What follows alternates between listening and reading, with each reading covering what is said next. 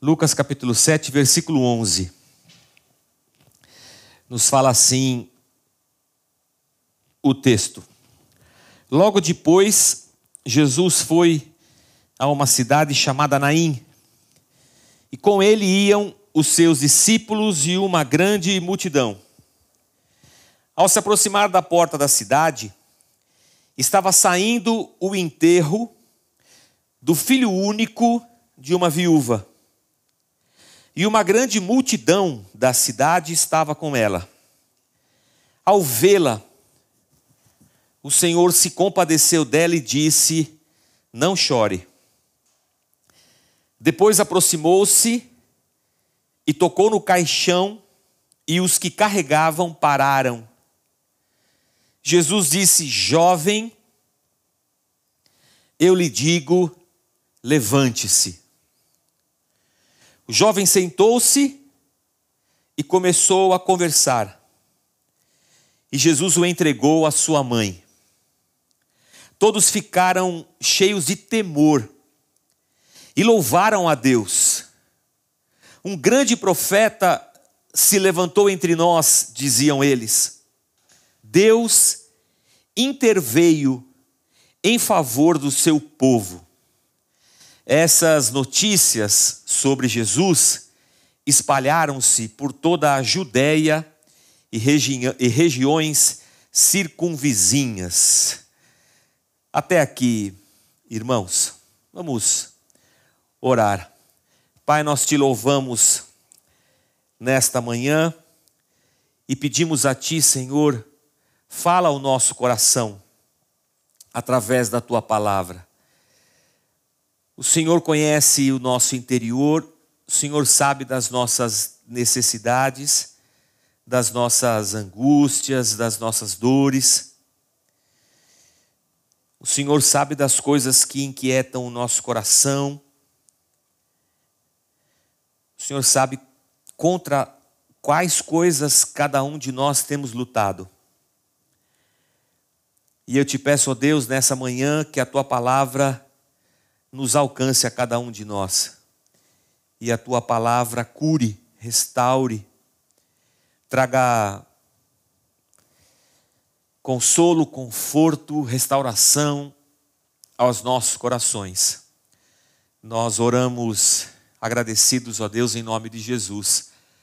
Amém. Amém. Pois bem,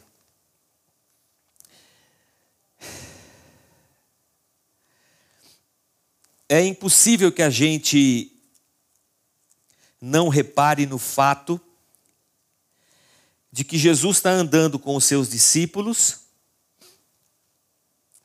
e, e Jesus não andava só com os doze, né? Os, os doze apóstolos.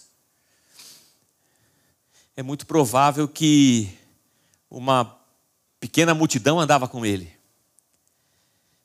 E, e, não era uma caminhada assim de tristeza, sabe? De assim, devia ser uma caminhada eufórica, porque Jesus está fazendo milagres, está curando gente. É, Jesus é um grande profeta na cabeça das pessoas, um grande profeta que se levantou em Israel. Então essa multidão é uma, é uma multidão alegre. Quando a gente olha para Lucas e vem acompanhando a narrativa, Jesus acabou de compartilhar com os discípulos a respeito de muitas coisas no Sermão da Montanha, ele acabou de curar um, o, o servo de um centurião, ele já fez bastante coisa, os discípulos já viram muita coisa com ele, então tem uma multidão eufórica, alegre, vitoriosa. E eles estão entrando, passando por uma cidade chamada Naim, e da cidade vem saindo um cortejo fúnebre. A gente sabe culturalmente que naquela época as pessoas enterravam os seus entes queridos sempre fora dos muros da cidade.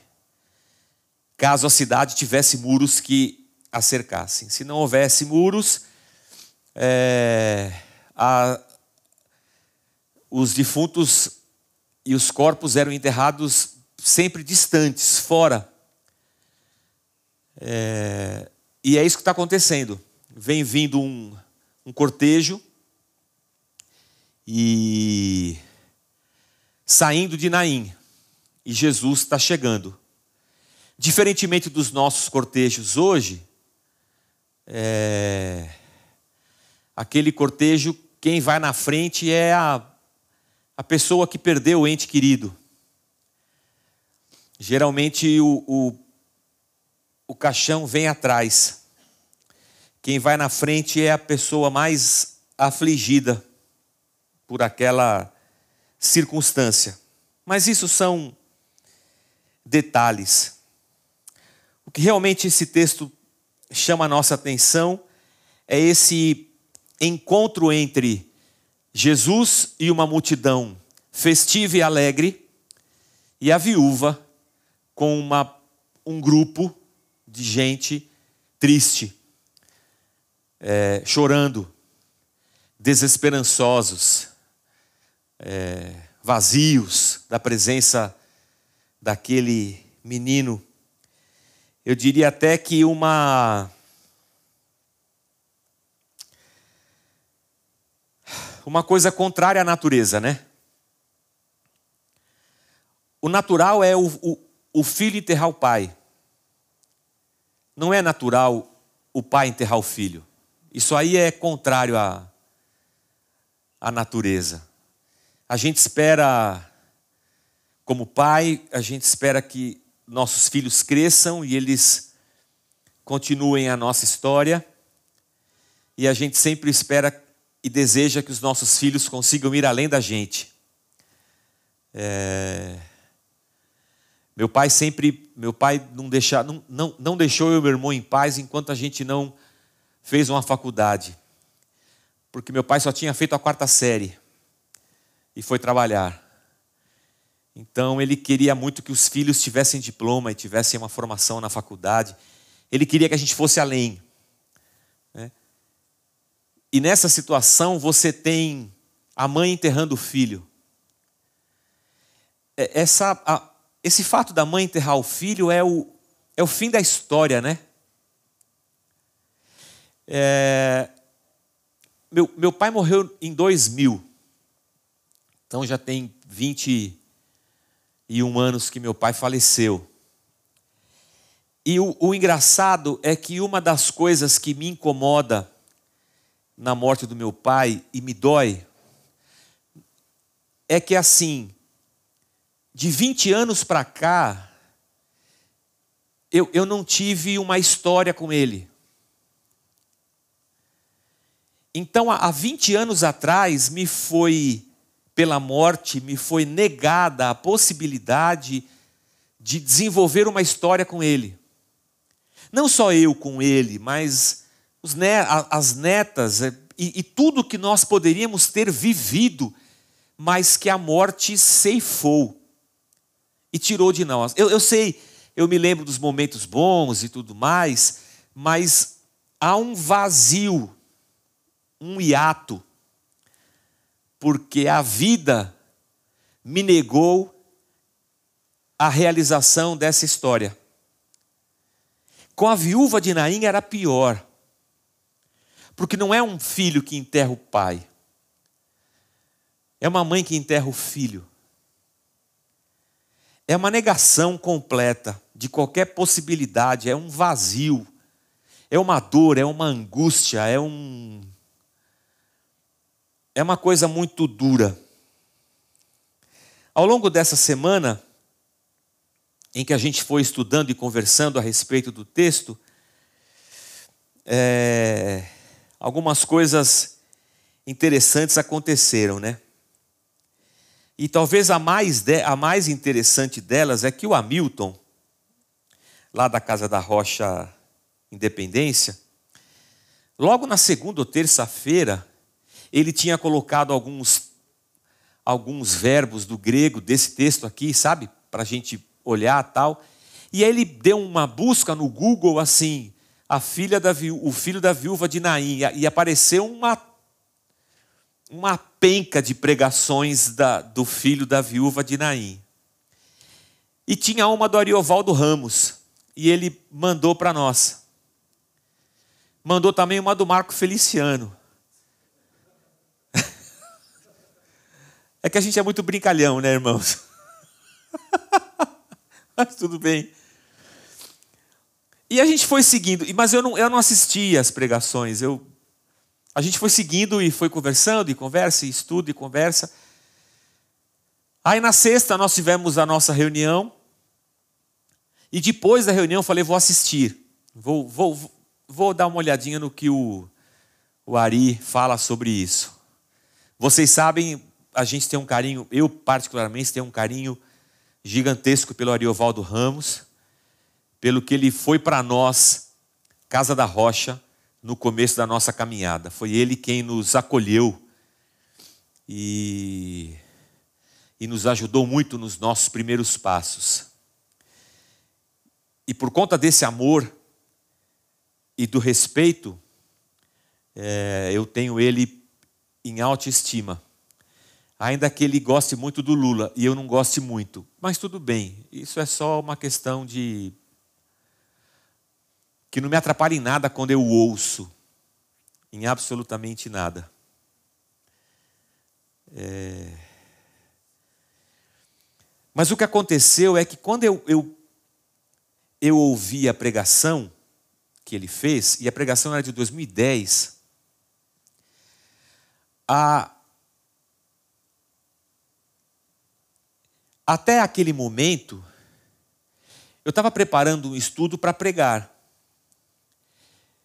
E nesses momentos em que eu preparo o estudo para pregar, Deus fala muito comigo. E eu escuto muito Deus falando comigo. Mas eu venho para pregar aquilo que é, Deus falou ao meu coração. Mas essa semana eu devo confessar para vocês que de sexta-feira para cá foi diferente. eu, é, eu mudei os papéis, sabe? Fui eu que sentei e fiquei escutando ele.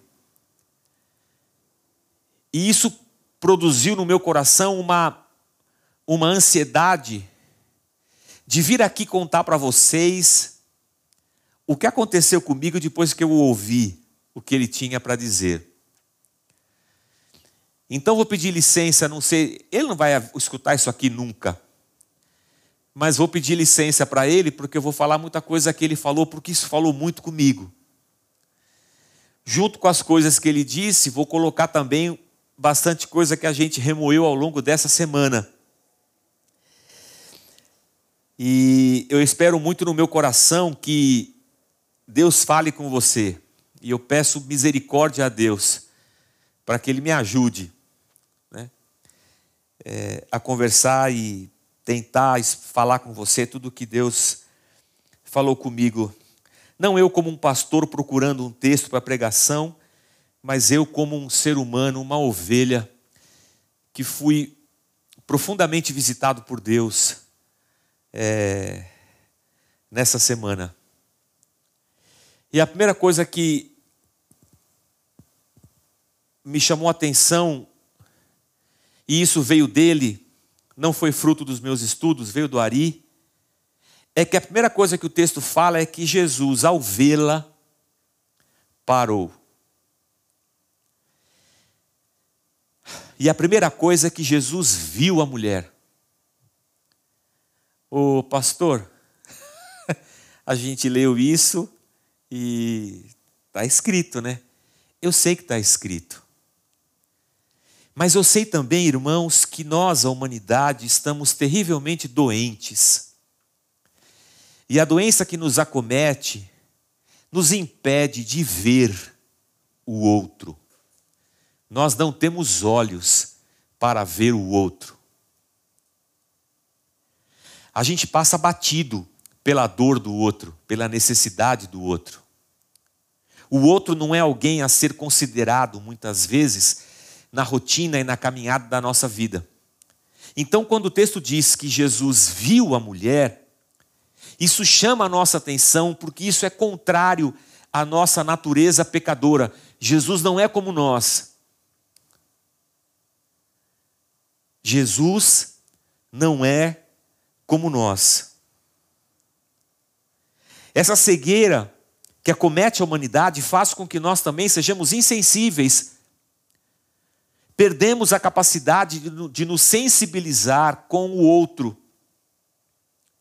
Eu, eu até lembro, eu já, eu já falei sobre isso, e foi lá nos bancos do seminário que um professor compartilhou conosco de uma experiência de um aluno da psicologia da USP, que durante uma semana ou um mês, não sei, se vestiu com o, uniforme da limpeza do, do campus e andou pelo campus com o uniforme de faxineiro. E nenhum dos amigos dele, da classe dele, o viu. Engraçado isso, né? Ele estava vestido de faxineiro e fazendo. As... Ninguém da classe dele viu ele. Porque, de certa maneira, para toda aquela classe, ele era uma pessoa invisível. Porque era um, um tio da limpeza.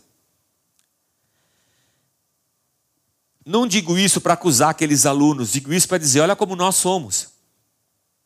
Insensíveis e cegos. Isso vem desde a queda de Adão e Eva, a queda da humanidade lá no jardim. Porque logo depois que eles caem, a primeira coisa que eles fazem é se esconder, cobrir o corpo um do outro, porque eles não queriam que o outro visse a sua vergonha. Então é uma coisa engraçada. Eu não quero ver ninguém e também não quero que ninguém me veja. Sabe qual é o problema disso? É que por muitas situações na nossa vida nós queremos ser vistos. Mas como todos nós nos cobrimos e nos cegamos para o próximo, quando precisamos, não há ninguém que nos veja. Mas o texto diz para nós que Jesus enxergou a mulher na sua dor. E aí ele disse assim: ao vê-la, o texto fala, compadeceu-se dela. Compadeceu-se dela. A, a compaixão está muito próxima da simpatia, da empatia e da misericórdia. Mas com alguma, algumas diferenças. A, a simpatia não é a simpatia aquele negócio que a gente fazia quando era pequeno para não pegar a bronquite. Simpatia que você corta o limão em cruz, joga um, pedaço para trás, joga outro pedaço em cima do, do sei lá, do telhado. Não, o, a, a simpatia do simpático é aquele que, que se senta ao lado, que está ali junto, sabe? Ele se alegra na alegria, fica triste com a tristeza, está ali. A empatia é essa capacidade que nós temos de desenvolver afinidade nos sentimentos. É que eu, eu, eu consigo sentir o que o outro está sentindo assim a gente consegue desenvolver essa capacidade. Uma pessoa tem empatia, ela chega aqui, ela consegue, sabe?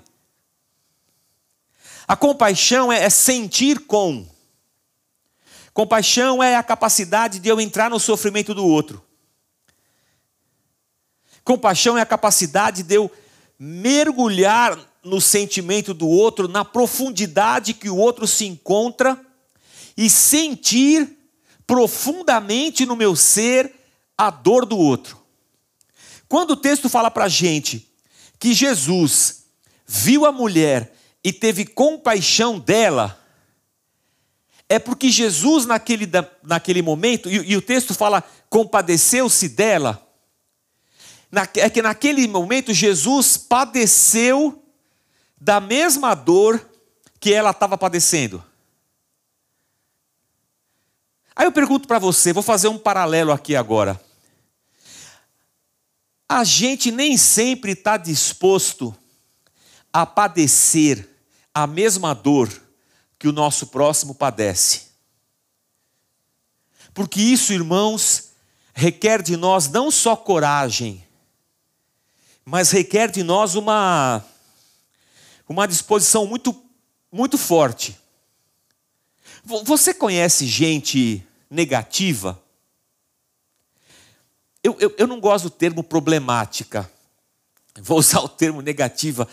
Você conhece alguém que quando você fica com a pessoa assim alguns dias, algumas horas, é, ela suga a tua energia? E você fica assim, tipo, meu, eu vou ter que ficar uns dois meses sem ver essa pessoa, porque ela acabou com a minha disposição, com a minha, ela quase acabou com a minha fé. Você se compadecer, você padecer da mesma dor, você mergulhar no, no sofrimento da pessoa, faz com que você se depare com algumas perguntas que não têm resposta. Por exemplo, a pessoa que está sofrendo vai dizer assim: onde está Deus? Mas ela não quer que você diga assim: ai, Deus está no céu. Quando ela pergunta onde está Deus, não é que ela não saiba que Deus está no céu, é que no buraco que ela está, é essa é a única coisa que sai da boca dela. Sabe o que ela queria? Que você se enfiasse nesse buraco. Mas aí eu pergunto: a gente quer, irmãos? O que Deus está querendo com isso? Qual o propósito disso? Por que Deus permite isso? Ou pior, o que foi que eu fiz de errado para isso estar acontecendo comigo? São perguntas inquietantes, que demandam não só muita explicação, mas se nós quisermos sentir a dor do, a dor, a dor do outro, demandam coragem e disposição para mergulhar ali naquele vazio, para tentar sentir e padecer junto com aquela pessoa. E a gente não faz isso, irmãos, porque a gente quer resolver problemas. A gente quer resolver problemas. Eu sou pastor, eu escuto muito problema. Muito, muito problema. Faz parte da minha do meu chamado, da minha vocação, da minha vida, e eu não tenho dificuldade com isso. Eu, as pessoas às vezes me ligam e falam assim, pastor, não quero incomodar. Eu falo, rapaz, não incomoda, porque isso é a minha vida. Eu... Você me incomodaria se eu fosse um dentista, tivesse sentado lá no meu consultório e você entrasse lá para me encher? Mas eu não sou um dentista, eu não estou sentado lá, eu sou um pastor e essa, essa é a maior alegria da minha vida. Ainda que eu não tenha nenhuma resposta para te dar, nós vamos ficar lá sentado chorando um pouquinho. Nem sempre foi assim, irmãos. Nem sempre foi assim. Porque lá de Barbacena, de onde eu vim, a gente queria resolver as pessoas, sempre. A gente tinha um milhão de fórmulas para resolver as pessoas.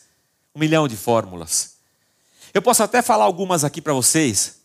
Quando a pessoa vinha contar um problema, antes que ela, ela começou a contar, eu já pergunto: você é dizimista?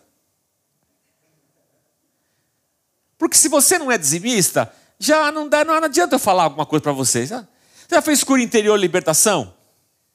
Não. Não é dizimista, não fez cura interior. Já se batizou? Não, mas. Tá, tá, tá. Desculpa, eu não posso fazer nada para você. Porque na, na, minha perspectiva espiritual e teológica, a, a, a, esse, essas coisas eram fundantes na vida de uma pessoa, para que ela não tivesse problemas. Uma vez minha mãe, minha mãe é, minha mãe é demais, né? Depois que meu pai morreu, minha mãe foi numa igreja dessas que tem na televisão. Para perguntar, ela foi. e ela sentou lá, pediu um conselho. Aí a pessoa sentou e ela perguntou assim para minha mãe: Já fez descarrego? Isso é inveja. Isso é olho gordo. Aí minha mãe veio, oi filho, Diz que é olho gordo. Na prática teológica e espiritual daquela comunidade, esses aspectos são importantes para sanar problemas, porque eles querem resolver problemas, porque o nosso slogan evangélico é pare de sofrer. Então eu quero resolver você. É por isso que lá no passado, quando alguém começava a falar, eu já tinha uma resposta. Para precisa nem continuar. Olha, faz cura interior, faz libertação, seja dizimista, entra num grupo de discipulado, numa rede, numa célula, é, batiza. Próximo! E numa dessas, a mulher voltou semana depois, pior do que tinha visto vindo na outra semana. E eu falei assim para ela: Você fez o que eu te disse? Ela falou: Não. Eu falei: Então não vou nem orar por você. Não me olha assim com esse espanto porque você é igual a eu. Não vem com essa não que nós é tudo farinha do mesmo saco. Nós é tudo gente. Porque eu pensei assim: a pessoa não quer se ajudar. Você nunca pensou isso? É, a pessoa não quer se ajudar. É difícil quando a pessoa não quer se ajudar. É difícil. Eu também pensei isso. Porque a gente quer resolver problemas. Ao passo que padecer da mesma dor e se compadecer, descer lá no vazio da dor, da perda, do luto daquela mulher, e sentir a mesma dor que ela, é compartilhar dessa vulnerabilidade, dessa situação da vida para a qual nós não temos respostas, para as situações da vida para as quais nós não temos resposta. É perceber a nossa vulnerabilidade humana, é, é perceber que nós estamos sujeitos a situações difíceis da vida. E que nós não temos, em muitas é, situações, uma resposta certa ou uma solução precisa, imediata e exata. Mergulhar nessa dor é experimentar a incapacidade de resolver todas as coisas e se deparar com a inexorável verdade de que o controle remoto da nossa vida não está na nossa mão. Não temos controle sobre tudo na vida. Irmãos, isso é muito ruim de sentir. Isso é muito difícil de sentir.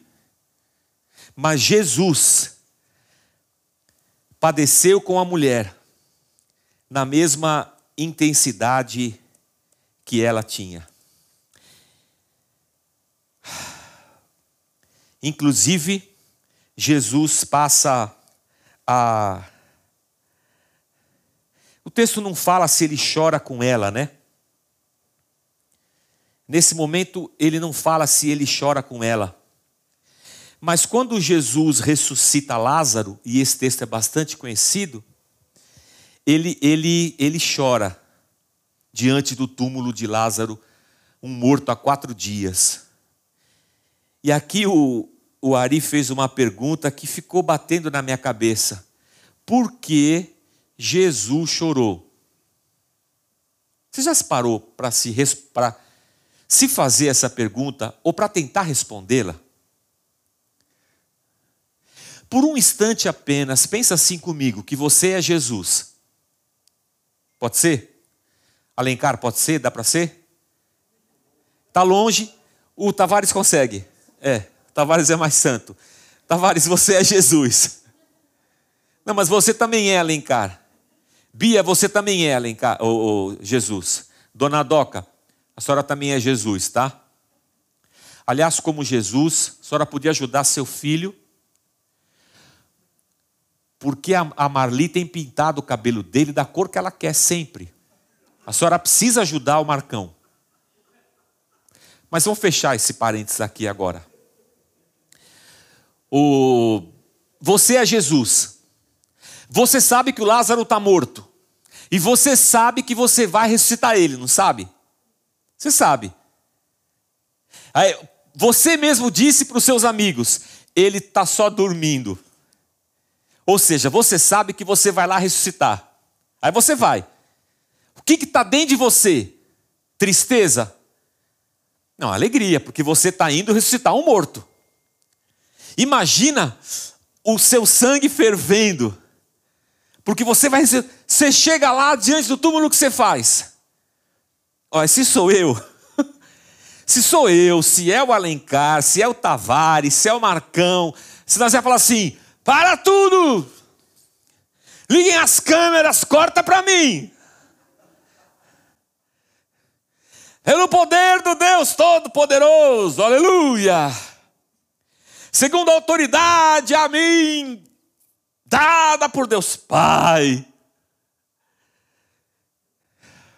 Tirem a pedra do caminho. E eu ordeno agora, toda morte sai. Olha o movimento, o movimento tem que ser teatral, né? Porque você está muito animado com esse negócio. Toda morte agora recua e sai dessa sepultura. E eu digo a você, Lázaro, vem. Pô, a gente ia fazer uma festa, um forfé. Ia, ia aparecer gol. Tira a pedra e agora é gol! Vem Lázaro! Eu sabia que eu ia fazer isso! oh meu Deus! Calma, gente, eu demorei, porque tinha que demorar um pouquinho mesmo. Aleluia! Ah, meu Deus, eu posso ouvir um amém? Pode aplaudir agora, pessoal. Lázaro, vamos comer um negócio.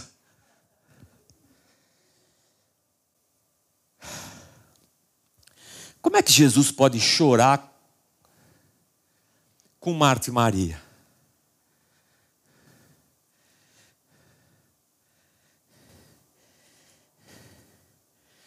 Como é que ele pode padecer da dor que Marta e Maria estão padecendo, sentir com elas, chorar com elas, mesmo sabendo que Ele está ali para ressuscitar o Lázaro. Quando alguém vem buscar uma cesta básica, e a gente vê muito aqui pela. Eu vejo muito aqui porque eu estou pregando aqui, o pessoal chega ali.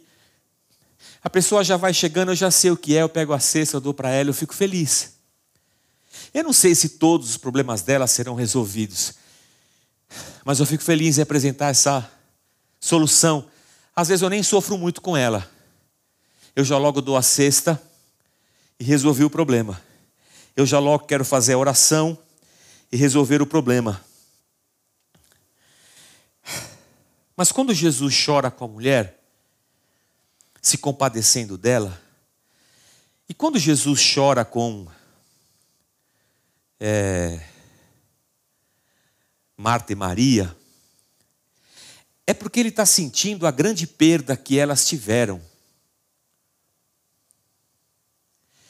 E o Ari falou uma coisa que ficou batendo na minha cabeça.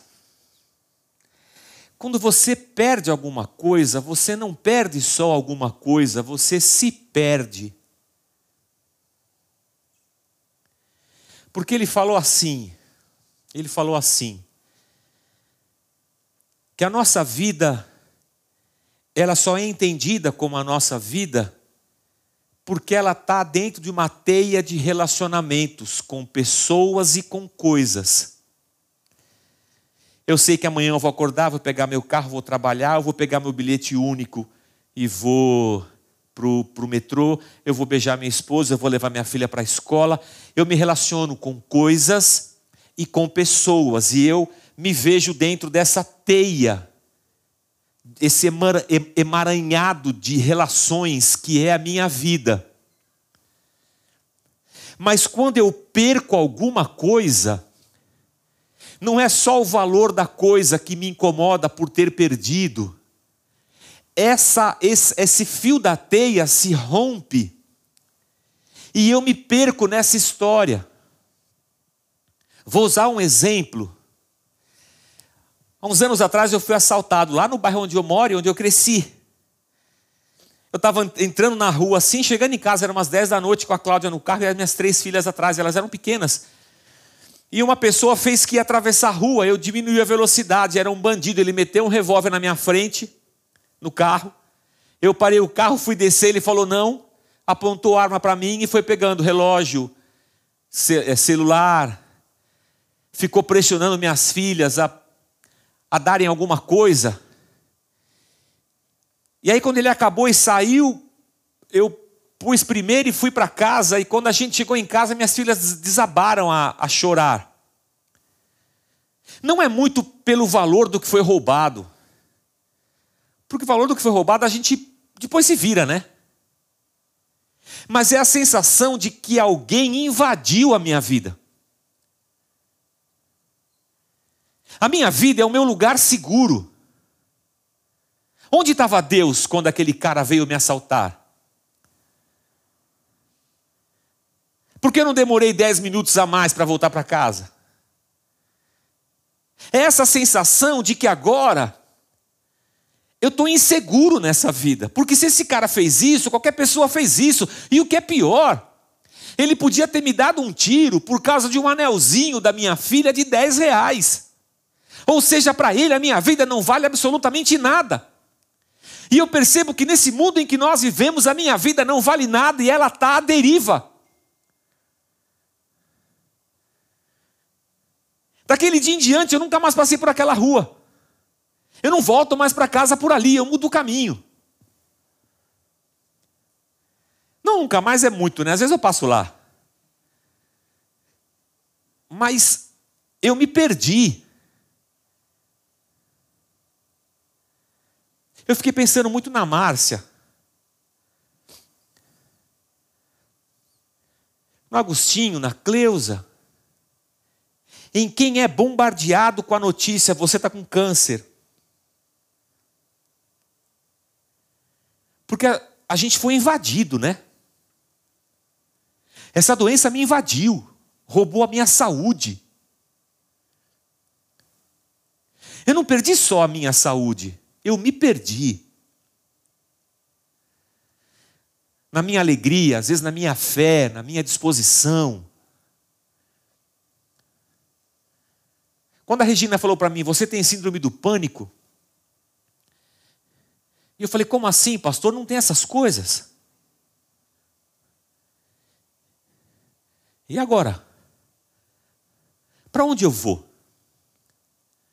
E quando eu tive que sair da outra igreja, por uma questão de divergência doutrinário, do, é, doutrinária, administrativa, resolvi sair. Eu sei que era debaixo da direção de Deus, mas quando a gente sai mesmo assim, é perdeu, sabe? Perdi salário, perdi plano médico, perdi status, perdi carro, perdi tudo que eu tinha e me vi no outro dia sem nada, você fala assim: não é só perder o carro, é. É igual alguém te roubar o celular.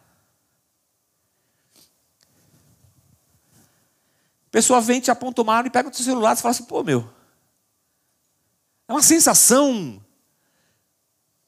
ruim. Aí alguém encosta e fala assim: ah, que bom que foi só um celular, amanhã você compra. Ai, que bom, vai se ferrar, você.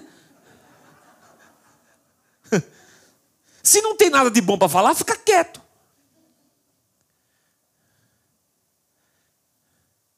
Porque não é só o celular, nem só o valor, é tudo que isso trouxe junto. São todas as ramificações dessa teia que foram afligidas nesse momento. A tristeza que eu fico, o desalento, Pô, esse país é uma droga, você trabalha, você constrói, o cara vem e te rouba. Eu não gosto de perder nada, às vezes eu sou meio chato assim, às vezes eu. Qualquer coisinha que eu perco, eu, eu, eu, eu falo, pô, putz, perdi. Fico incomodado.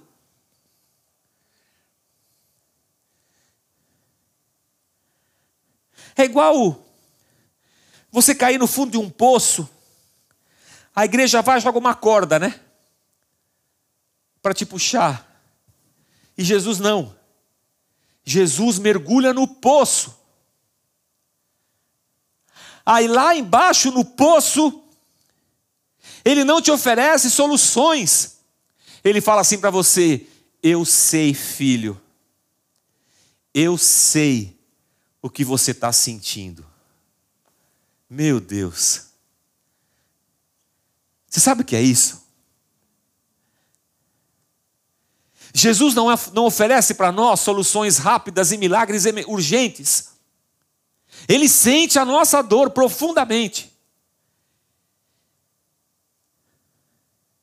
E ele falou para Márcia: Márcia, eu, eu sei. Eu sei como está o seu coração.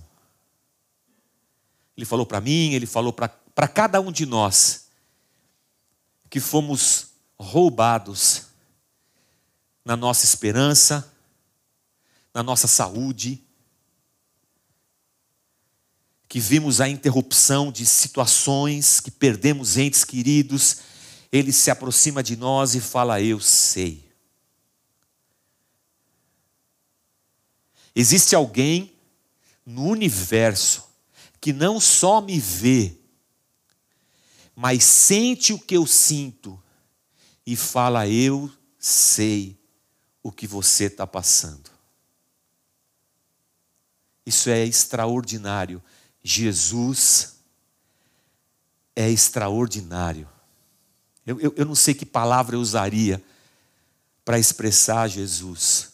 O Emanuel, o Deus presente, lá no meu no vazio da minha existência, da minha dor, dos meus questionamentos, das minhas perguntas sem respostas, da minha desesperança, da minha tristeza. Jesus mergulha lá e diz: Filho, eu estou te vendo, eu estou aqui com você e eu sei o que você está passando.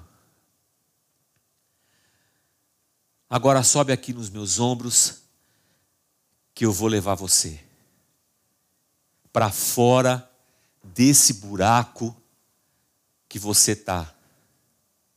Porque não é só sair do buraco, você tem que ser curado de todos esses sentimentos que estão dentro de você. Quando Jesus chora com a gente, quando Jesus se compadece de nós, ele nos cura. A gente estava perdido, ele nos põe de novo no caminho. Ele volta a gente para o prumo. A gente é doido para resolver problema dos outros. Mas sentir, ver, compadecer-se e curar só Jesus Cristo pode fazer. E foi isso que ele fez com Lázaro, foi isso que ele fez com a mulher, e depois ele vai fazer o milagre. Depois ele vai lá e manda parar o cortejo. A pergunta que se segue a parar o cortejo é parar por quê? para estender ainda mais o sofrimento, para doer ainda mais?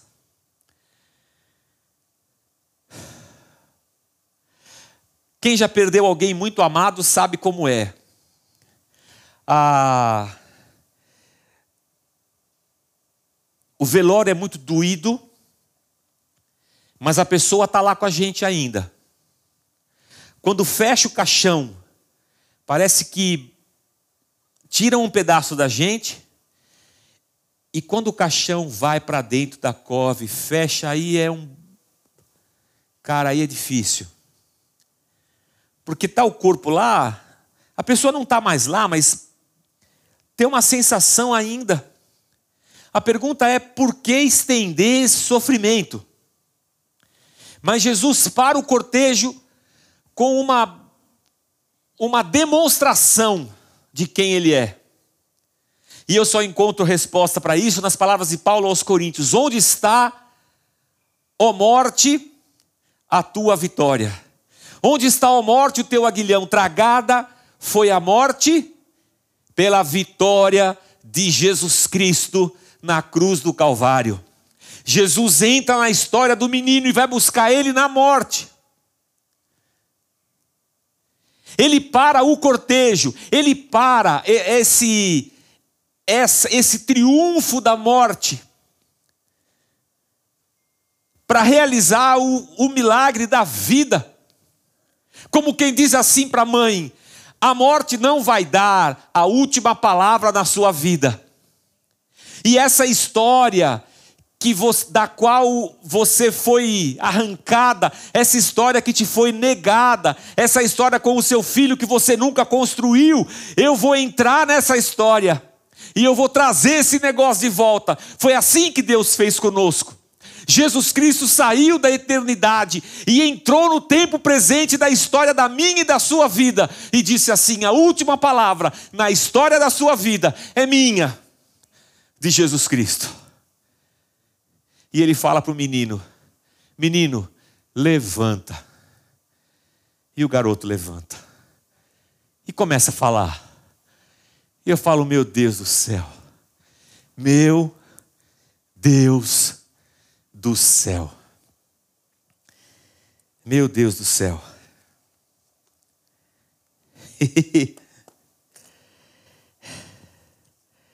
o que eu posso falar para você nessa manhã, e já tendo me estendido no horário. Eu espero que você encontre Jesus Cristo no buraco em que você talvez se encontre. Porque quando Jesus fala com o menino, e quando Jesus fala com Lázaro, ele não fala com a morte, ele fala com o menino. A gente acho que falaria com a morte, né? Ô oh, morte, solta esse menino agora em nome de Jesus ele não fala com a morte, nem com a sepultura, ele fala com o menino. E fala: menino, levanta.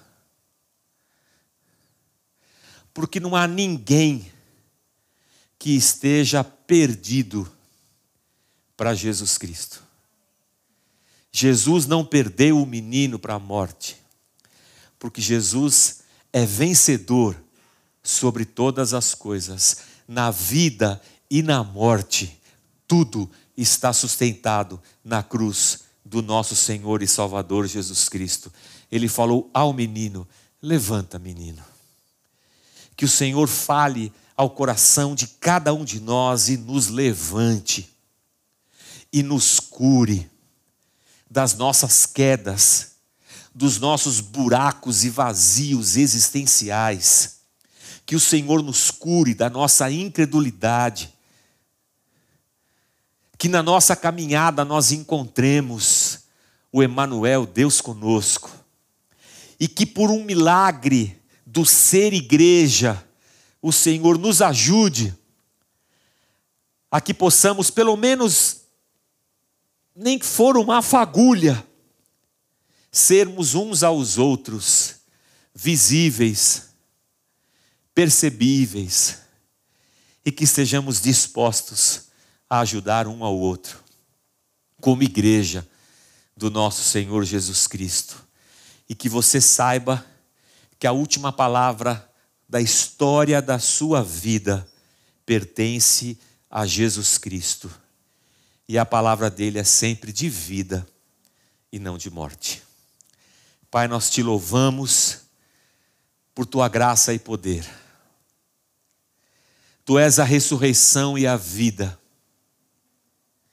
Nós estamos em Ti, Senhor, guardados. Eu sei que passamos situações difíceis, eu sei que entramos em buracos que não temos respostas.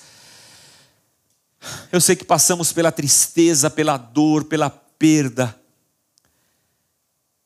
Eu sei que nós nos perdemos nas nossas perdas. Mas eu oro agora, Senhor, por mim, e eu oro por cada um de nós. Cura-nos, ó Deus. Cura o coração no mais íntimo, no mais profundo. Restaura as vidas aqui, Senhor. Restaura a caminhada, a esperança.